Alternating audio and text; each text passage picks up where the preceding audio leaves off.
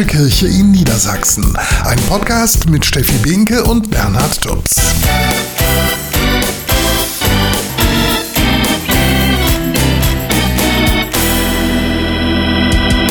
Ein frohes neues Jahr euch ein. Und die allermeisten haben sicher ihre guten Vorsätze noch nicht gebrochen. Wir drücken die Daumen, dass das auch so bleibt. Auch wenn die Statistik sagt, bei den meisten halten die Vorsätze des Silvesterabends nur zwischen einem Tag bis hin zu einem Monat. Ja, und wie ihr es vielleicht doch länger schaffen könnt, das verrät uns gleich eine Expertin. Wir drücken euch die Daumen. Alles Gute, Glück und vor allem Gesundheit. Was ist eigentlich Glück? Und vor allem, was können wir selber dazu beitragen, glücklich zu werden? Werden. Fragen, die wir gleich klären. Wie wäre es dann vielleicht noch mit Gottes Segen für das neue Jahr? Ein schöner Gedanke, zu dem wir gleich mehr verraten. Was wäre ein neues Jahr ohne Neuigkeiten? Zum Beispiel die, das Bistum Osnabrück freut sich über einen neuen Jugendseelsorger. Ein sympathischer Mensch und den stellen wir euch gleich mal vor.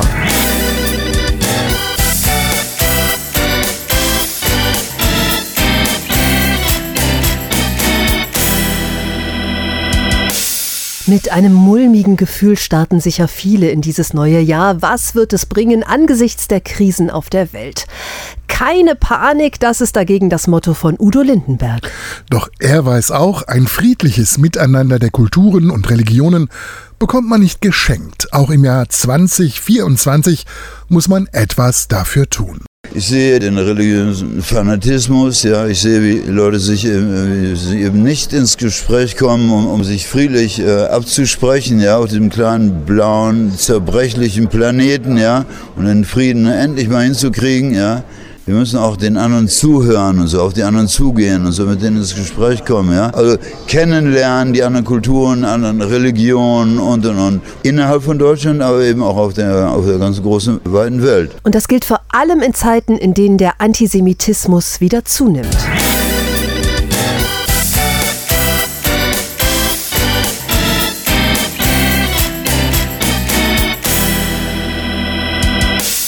Das alte Jahr verabschieden wir mit einer bitteren Bilanz. Jüdinnen und Juden sind in Deutschland so stark bedroht wie lange nicht mehr. Verschlimmert hat sich die Situation seit dem Hamas-Überfall auf Israel am 7. Oktober. Doch schon vorher hatte sich gezeigt, antisemitische Straftaten in Deutschland nehmen wieder zu.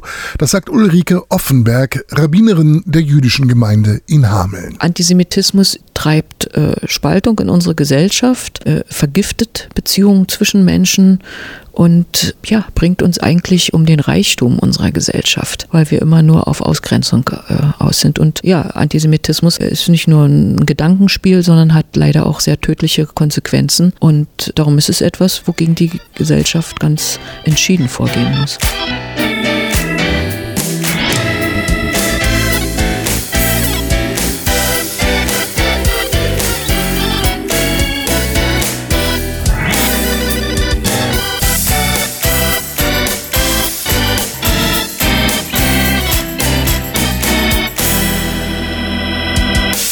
In Sachsen, Thüringen und Brandenburg stehen im Sommer und Herbst 2024 Landtagswahlen an.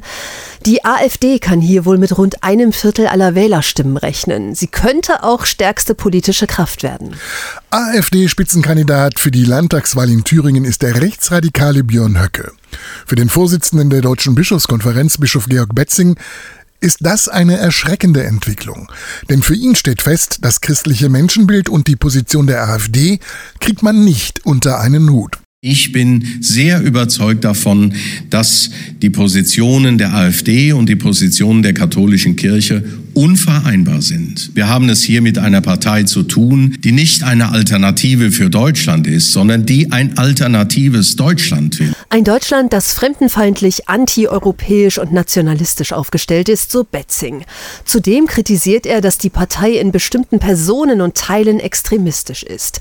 Denn der Verfassungsschutz hat den sogenannten Flügel, zu dem auch der umstrittene Björn Höcke gehört, als rechtsextremistisch eingestuft. Davon können wir uns als katholische Kirche nur distanzieren und ich glaube, es ist unvereinbar, sowohl in der einen Richtung als auch in der katholischen Kirche in einem öffentlichen Engagement zu stehen. Denn die katholische Kirche will kein nationalistisches Deutschland, wie es der AfD vorschwebt. Stattdessen ein demokratisches, europäisches, weltoffenes Deutschland das den Problemen ins Auge sieht, die wir haben. Denn gerade Menschen, die das Gefühl haben, mit ihren Nöten, Fragen und Problemen alleine dazustehen, setzen auf die AfD. Deshalb will sich die Kirche im neuen Jahr verstärkt für die Betroffenen einsetzen, sagt Bischof Betzing.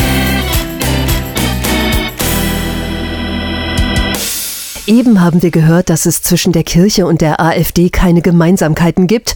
Passend dazu hat im vergangenen Jahr eine besondere Demo in Fechter stattgefunden. Über 300 Frauen und Männer haben sich an einer Menschenkette beteiligt, um gegen Aussagen des rechtsextremen Björn Höcke von der AfD zu protestieren. Nicole Nordlohne von der Caritas Behindertenhilfe hatte die Demo organisiert. Äh, letztendlich ausschlaggebend war das Sommerinterview von Herrn Höcke äh, auf MDR, wo er auch Kinder mit Beeinträchtigungen als als, als äh, Bremser in, dem, in der Schullandschaft äh, beschrieben hat, beziehungsweise eben halt den äh, Satz gesagt hat, gesunde Schulen brauchen gesunde Kinder und damit ja unsere Kinder mit Behinderung quasi ausgegrenzt hat. Und das hat mich sehr betroffen gemacht, weil ich auch genau weiß, dass meine Tochter mit ihren schwersten Behinderungen eine der ersten gewesen wäre, die von den Nationalsozialisten umgebracht worden wäre. Von daher möchte ich auf gar keinen Fall, dass ich das irgendwie in einer Art und Weise wiederholen könnte. Sagt Nicole Nordlohne von der Caritas Caritas Behindertenhilfe des Landescaritas-Verbandes für Oldenburg.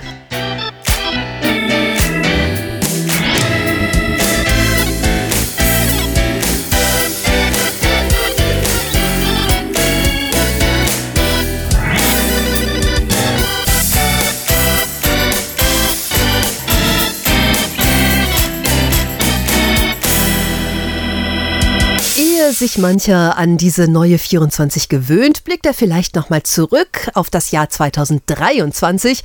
So auch der Hildesheimer Bischof Heiner Wilmer. Hinter ihm liegt ein spannendes und ereignisreiches Jahr. Zuletzt mit seiner Reise nach Israel. In Jerusalem hat er der Opfer des Terrorangriffs der Hamas vom 7. Oktober sowie der zivilen Opfer im Gazastreifen gedacht. Kein leichter Termin für den Bischof. Entspannend und freudig waren dagegen im vergangenen Jahr seine Pilgertouren mit den Jugendlichen seines Bistums. Den Jugendlichen gehört mein Herz und deshalb ist es mir ganz, ganz wichtig, bei den jungen Menschen zu sein, mit den jungen Menschen und sie sind auch für mich das Herzstück der Kirche und ich finde es großartig, wie sie unterwegs sind und junge Menschen inspirieren mich. Und die Jugendlichen zwischen 13 und 29 waren zum Teil aus ganz Niedersachsen angereist, um mit dem Bischof unterwegs zu sein. Jetzt mal so eine Pilgertour mitzumachen, ist halt eine gute Gelegenheit, nochmal andere Leute kennenzulernen. Weil ich ja selbst in der Kirche aktiv bin. Weil ich das einfach eine tolle Möglichkeit finde, mit dem Bischof einerseits in Kontakt zu kommen. Das ist immer ganz toll, wenn der Bischof für sowas auch Zeit hat. Und wir haben wirklich schöne Gespräche auf der ganzen Fahrt geführt. Denn der Bischof wollte von den Jugendlichen erfahren, welche Themen ihnen wichtig sind. Zum Beispiel Umwelt, Nachhaltigkeit, aber auch Ausgrenzungen wegen sozialer Schicht, Herkunft, aber auch die Frage eben, was machen Sie persönlich, wie geht es weiter, Schule, Ausbildung, Universität. Egal ob auf dem Boot in Bremerhaven, zu Fuß rund um Göttingen oder auf einer Fahrradpilgertour über 25 Kilometer durch das Hildesheimer Land oder mit dem Ruderboot in Braunschweig auf der Oker. Überall hatte der Bischof schnell Kontakt zu den Jugendlichen.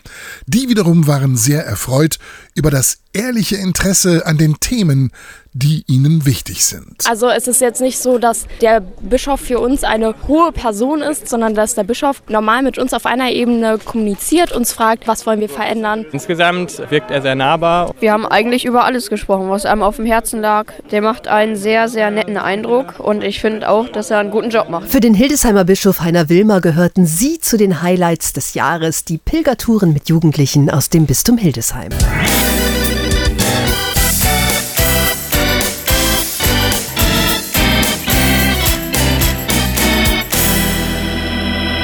Jetzt aber endlich 10 Kilogramm abnehmen. Mit diesem Vorsatz ist so mancher ins neue Jahr gestartet und ja, bei dem einen oder anderen ist das vielleicht auch keine schlechte Idee.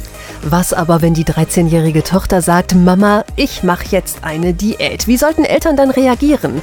Diese Frage geben wir mal weiter an Ursula Landfermann von der Caritas Erziehungsberatung in Fechter. Nehmen Sie Ihre Tochter ernst und vor allen Dingen machen Sie sich nicht darüber lustig. Hm, was heißt das? Das heißt keine Sprüche, keine ironischen Kommentare. Was sollten Eltern stattdessen tun? Erstmal zuhören, weil viele Mädchen mit ganz normalem Gewicht haben irgendwann die Idee im jugendlichen Alter, dass sie sich zu dick fühlen. Da muss man sich auch nicht wundern, weil untergewichtige Models sind immer noch das absolute Schönheitsideal. Und was verlangen wir von diesen jungen Mädchen, die sich davon schon so abgrenzen sollen? Ne? Das können viele Erwachsene nicht. Und dann erwartet man das von so einem 13-jährigen Mädchen vielleicht, die dann sagen können, nein, ich weiß, wie das alles ist und ganz vernünftig darauf reagieren. Ne? Wie können Eltern denn ganz konkret helfen?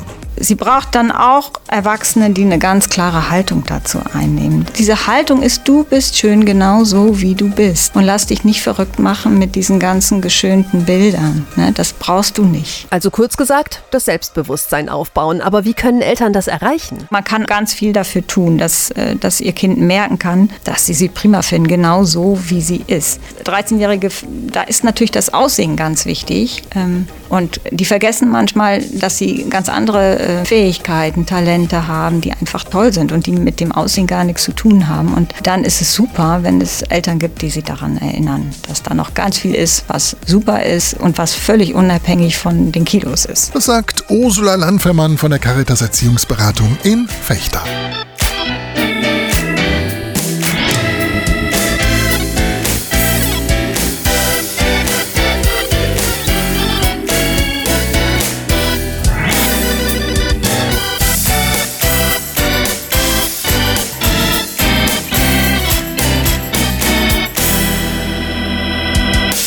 Der Jahresbeginn ist ja immer eine gute Gelegenheit für gute Vorsätze, aber natürlich auch für ein paar Wünsche. Deshalb haben wir uns mal umgehört, was wünscht ihr euch für das neue Jahr? Dass wir gesund bleiben. Weiterhin so glücklich zu sein mit meinen Freunden und der Familie. Dass ich viel Zeit, besinnliche Zeit mit meiner Familie und meinen Kindern, besonders mit meinen Kindern verbringen kann. Ich wünsche mir, dass meine Familie und ich selber gesund bleiben und möchte mich in dem nächsten Jahr auch beruflich weiterentwickeln.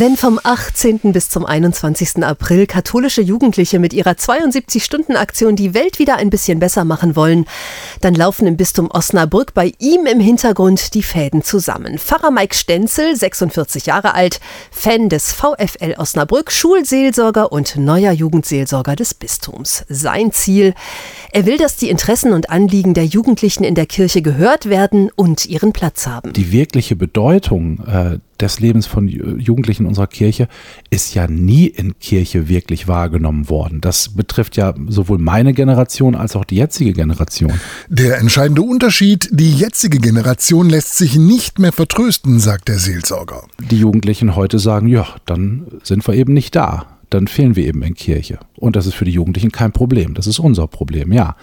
Mike Stenzel war zuvor zwölf Jahre lang Pfarrer in Bad Lahr, eine Aufgabe, die ihn erfüllt hat. Doch er sagt auch, das hört sich jetzt doof an, aber in der Art, wie ich in der Gemeinde Gottesdienst feiere, werde ich die Jugendlichen nicht mit begeistern. Die Gottesdienste, wie wir sie in den Gemeinden feiern, die haben so ihre, ich würde mal sagen, Behäbigkeit. Also so sehr lebendig sind sie nicht. Und äh, ich glaube, das muss einfach in Jugendgottesdiensten anders sein. Wie es sein muss, auch das hat er schon erlebt, denn er weiß, wie auch junge Leute sich in einem Gottesdienst begeistern lassen. Mit Musik, mit Texten, mit, mit äh, auch mal äh, Stille äh, zu erleben. Das kann Jugendliche auch packen. Das habe ich auch schon erlebt. Also das sind so, so viele Möglichkeiten, die sich häufig in Gemeinden nicht ergeben und das müssen wir als Kirche lernen. Doch vor allem muss die Kirche lernen, Macht abzugeben und den Jugendlichen auf Augenhöhe zu begegnen, sagt der gebürtige Osnabrücker. Und wir haben ja gesehen, was es, was es äh, auch anrichten kann, wenn die Kirche zu, zu mächtig ist, wie das auch missbraucht wird im wahrsten Sinne des Wortes. Und äh, äh von dem Blick müssen wir weg.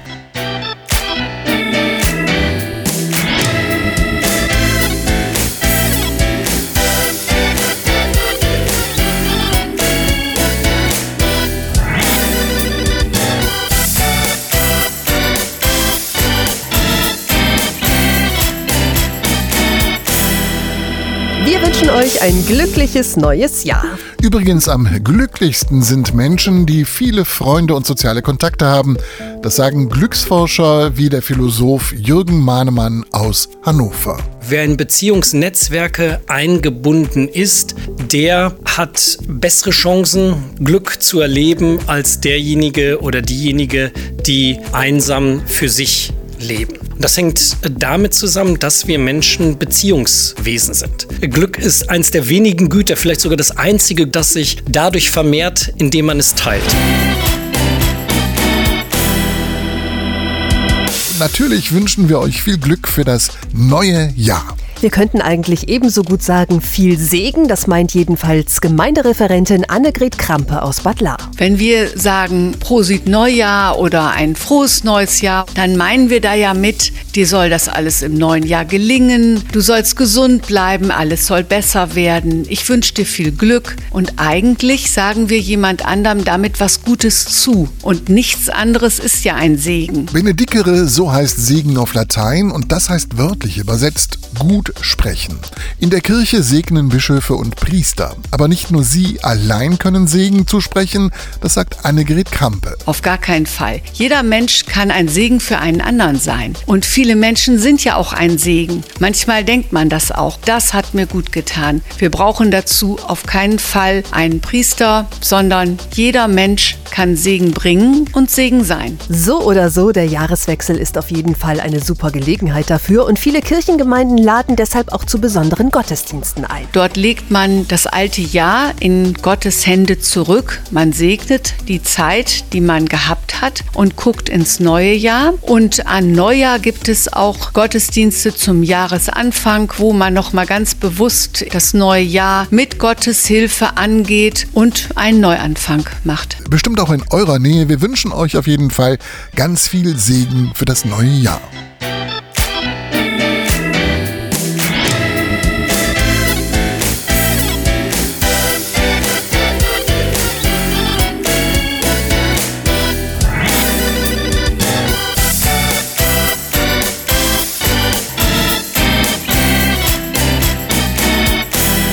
Neues Jahr, neues Glück heißt es ja so schön, doch was macht uns eigentlich glücklich? Glück bedeutet für mich Familie, wenn meine Kinder glücklich sind. Glück ist, wenn meine Kinder bei mir sind, wenn alle gesund sind. Ich assoziiere auch mit Glück Liebe und Liebe macht einen dann wiederum glücklich. Für mich bedeutet Glück, bei meinen Liebsten zu sein. Freunde und Familie, gesund sein und genug Geld zum Leben haben, das empfinden viele Menschen wohl als die wichtigsten Glücksfaktoren überhaupt. So auch der Theologe Dominik Blum. Bei mir gehören zum glücklichen Leben die Dinge, die wahrscheinlich für die meisten Leute dazu gehören. Geliebt zu werden, einigermaßen gesund zu sein, ein Auskommen zu haben, eine Arbeit, von der ich leben kann. Für mich gehört auch zum Glücklichsein, damit umgehen zu lernen, auch mal nicht glücklich zu sein. Also mit dem Scheitern leben zu können, mit Niederlagen umgehen zu können, das gehört auch zum Glücklichsein. Die Konsequenz für den Theologen, Glück kann man nicht erzwingen. Ich glaube, man erreicht am leichtesten Glück und Zufriedenheit, wenn man sie nicht sucht und nicht erzwingen will, diese beiden Dinge, sondern wenn man sie sich schenken lässt. Wenn ich immer dem Glück hinterherrenne, dann wird es ziemlich anstrengend. Und wenn ich hoffe, dass mich das Glück an der nächsten Straßenecke erwischt, dann wird es leichter. Also die kleinen Dinge des Alltags sind zum Glücklichwerden viel wichtiger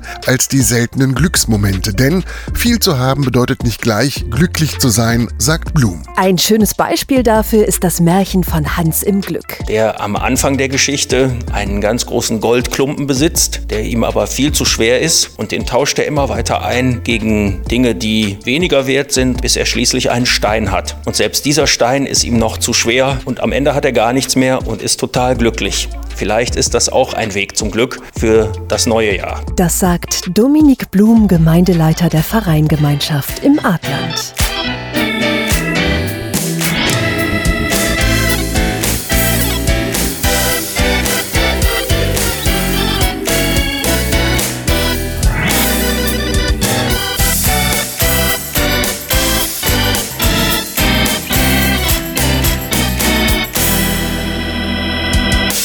Das neue Jahr hat begonnen und viele hoffen, dass die guten Vorsätze vom Silvesterabend diesmal länger halten als nur bis zum Ende des Monats.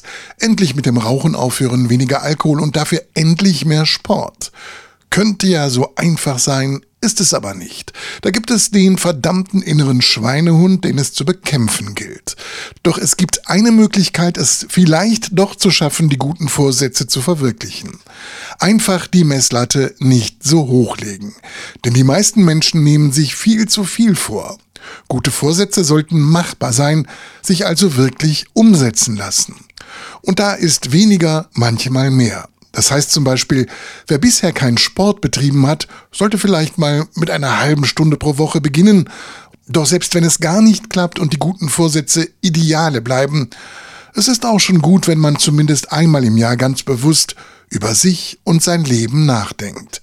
Über den Lebensstil, die Gesundheit und auch darüber, wie man mit seinen Mitmenschen umgeht. Ein Sprichwort bringt es auf den Punkt. Ideale sind wie Sterne. Oft kann man sie nicht erreichen, aber man kann sich an ihnen orientieren.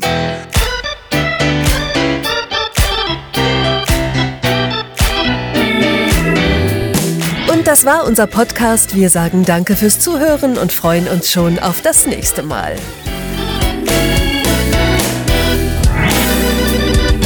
Mitten im Leben, die katholische Kirche in Niedersachsen. Ein Podcast mit Steffi Behnke und Bernhard Tubbs.